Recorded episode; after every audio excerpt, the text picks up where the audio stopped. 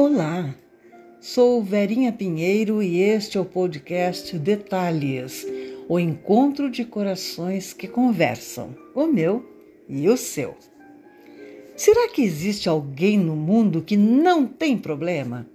Todo mundo tem algum problema, mas muitas pessoas conseguem e realmente conseguem manter o seu estado de felicidade apesar dos problemas que enfrentam. Alguns podem pensar que isso representa alienação, mas na verdade é a arte de bem viver. Os textos que apresento aqui são de minha autoria e responsabilidade, claro. Alguns já foram publicados em meus livros, outros ainda o serão. Vamos então refletir agora sobre essas duas possibilidades que, a despeito da descrença de alguns, podem conviver felicidade e sofrimento.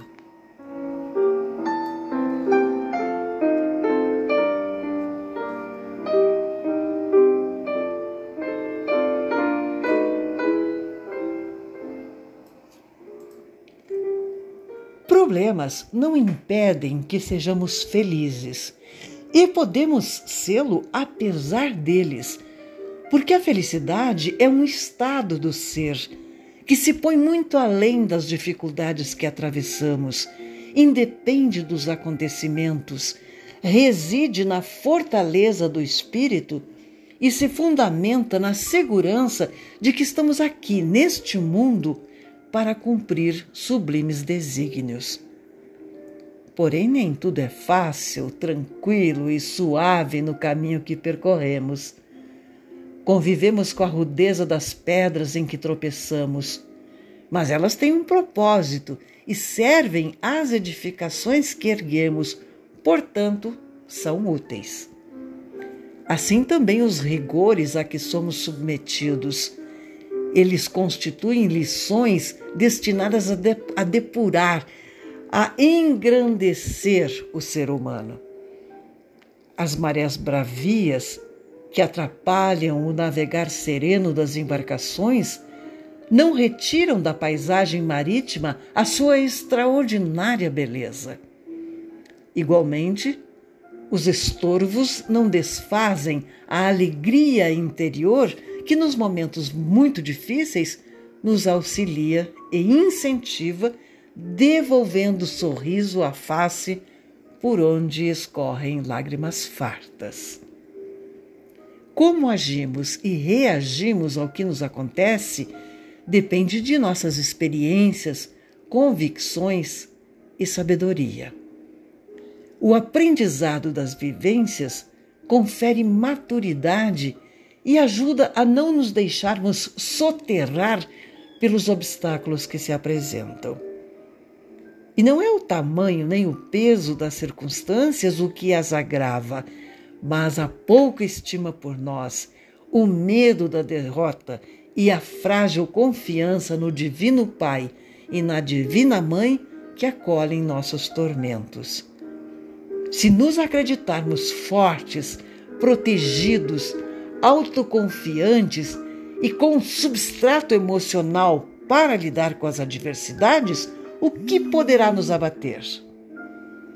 E que provações serão pesarosas demais a quem se sustenta na fé inabalável, no otimismo imorredouro e na perseverança imbatível. Os desafios fazem parte da trajetória e podem ser ultrapassados se não formos vencidos pelo desalento. Aliás, a coragem se mede mais pelas vezes em que não sucumbimos e menos pelas vitórias que conquistamos. Mas não basta resistir no intuito da sobrevivência. É preciso recobrar-se para continuar vivendo em plenitude, e não importam as dores se elas representam tirocínio. Os infortúnios não afastam necessariamente o prazer dos dias, exceto se nos limitamos a meramente nos defrontar com os episódios, sem deles extrair algo positivo para o exercício do viver. As desditas não negam o contentamento que pode ser encontrado nós o querendo. É a historinha do limão e da limonada. Ou reclamamos da amargura, ou a transformamos em algo melhor que nos traga benefícios e comprove que, mesmo em situações adversas, é possível ser feliz, sem perder o próprio rumo nem o encantamento pela existência. A vida segue e tudo passa. Quem não sabe disso? Então, por que o exagerado apego às dores, às angústias, ao que machuca as emoções e transtorna o coração? Por que não converter tudo em novas oportunidades de crescimento? Nessas ocasiões, é oportuno cantarolar os versos de Paulo Vanzolini, que diz: Levanta, sacode a poeira e dá a volta por cima.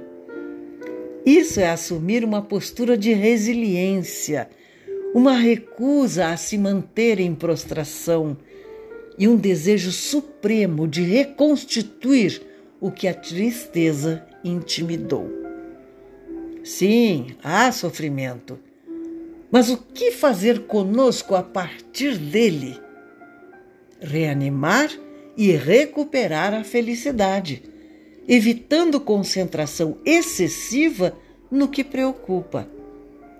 Sobretudo, é necessário reconhecer o ensinamento que vem por meio do que ocorre e lançar mão de duas listas: a do que é bom e a do que é nem tanto em busca do equilíbrio, sem nos envolvermos demasiadamente nos problemas, para que eles não sufoquem a esperança que alimenta os desejos mais profundos.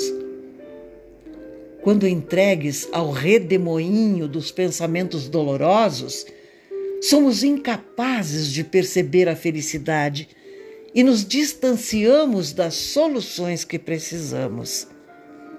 É hora de olharmos no espelho da alma para vermos refletida nele razões e recursos infindáveis para a felicidade, ainda que ela se reveze com o sofrimento e não existe somente aquela ou apenas este.